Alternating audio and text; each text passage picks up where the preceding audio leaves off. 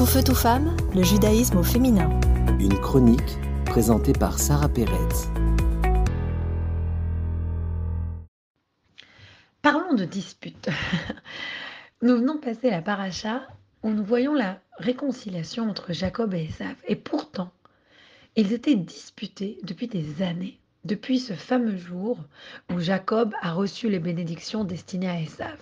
Malgré le fait que Esav avait vendu son droit d'aînesse à Jacob, il lui en voulait quand même au point de vouloir le tuer. Et voilà que pendant des années, cette haine a bouilli et a augmenté. Et voilà que Jacob retourne en Israël avec sa femme, ses femmes et ses enfants. Et il va rencontrer Esav. Et on dit que Jacob, à ce moment-là, il se prépare de trois manières. Il va faire, il va se préparer oui, il va donc se préparer à la guerre, au cas où Esav veut l'attaquer, lui et sa famille. Il va se préparer pour se défendre. Il va se préparer aussi avec des cadeaux, pour offrir les cadeaux à son frère Esav, pour essayer de lui adoucir son cœur.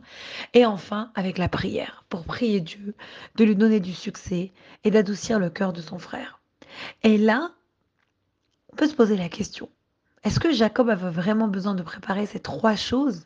Ça faisait des années qu'il avait tellement peur pour sa vie de se retrouver devant son frère. Et d'un seul coup, il change un peu sa technique et il essaye plusieurs techniques carrément différentes. Alors, personnellement, j'apprends deux leçons de cette histoire.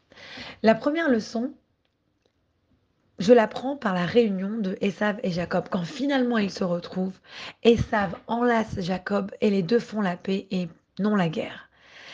Et je sais que cette expérience-là m'est arrivée pendant des années quand j'étais une petite jeune. Euh, j'avais peut-être une dizaine d'années. J'étais allée en colonie de vacances et une de mes cousines était ma professeure. Et je me rappelle que je l'avais rendue un peu chèvre. J'avais été très difficile, etc. Et elle n'en pouvait plus à la fin de la colonie. Je crois que c'était elle qui avait besoin de vacances. Et donc, voilà que pendant des années, j'ai grandi étant une adolescente et, chaque fois, je me disais, faut que je demande pardon, faut que je demande pardon, que je l'ai tellement fatiguée, que je l'ai tellement embêtée pendant cette colonie, faut que je demande pardon. Mais j'ai jamais pris le courage. Euh, et puis, on n'habitait pas dans la même ville, donc j'ai jamais eu l'occasion vraiment de dire pardon. Et un jour, j'ai grandi, j'avais presque la vingtaine, et je parlais avec ma cousine et je rigolais. Je lui toutes, toutes ces années-là, j'ai voulu te demander pardon pour t'avoir rendu folle. Elle m'a dit, ah ouais, tu m'as rendu folle, mais quand? De quoi tu parles? Et j'ai réalisé à ce moment-là qu'on a eu toutes les deux une expérience complètement différente. Elle, elle a terminé la colonie, elle m'avait complètement oubliée.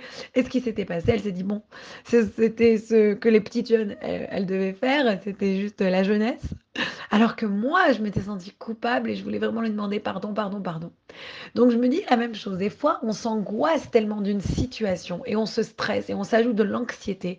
Mais à la fin, la, solution, elle est beaucoup plus simple et on peut régler la plupart des problèmes par la communication, par un peu plus de compassion et par un peu plus d'amour et de temps. Des fois, il faut juste que le temps passe pour que les esprits se, rafraîchissent et qu'on arrête de s'en vouloir tellement.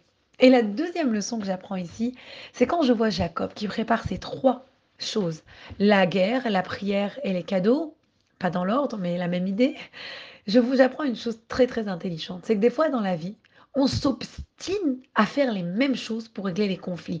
On s'obstine à faire les mêmes choses pour régler les problèmes que l'on va avoir. Et des fois, il suffit de changer notre technique, de changer notre approche, de changer notre vision. Et cela règle le problème en lui-même. Je parlais pas, il n'y a pas longtemps avec une famille qui ont malheureusement un enfant qui est, un qui est addicted, qui, est, euh, euh, qui adore la drogue, malheureusement. Et donc, euh, il disait que pendant des années, ils ont essayé certaines méthodes et à la fin, l'enfant retombait toujours dans la drogue. Jusqu'à ce qu'ils arrivent, finalement, à trouver une personne qui réfléchissait complètement différemment des autres thérapeutes. Et finalement, cette personne a réussi à sortir leur enfant de la drogue et depuis des années, leur enfant n'a pas touché à la drogue. Et le père et la mère me disaient, tu vois, pendant qu'on faisait les mêmes choses, les mêmes choses, même si on savait que ça ratait à chaque fois, mais je ne sais pas pourquoi, la nature humaine, des fois, on se dit, tiens, si je continue à essayer, à essayer, à essayer, ça va, ça va marcher. Non, il faut avoir l'ouverture d'esprit de se dire, si ma méthode ne marche pas, je dois être prête à faire d'autres choses pour essayer de régler la situation. Et c'est ça la leçon que j'apprends cette semaine. À bientôt! Tout feu, tout femme, le judaïsme au féminin.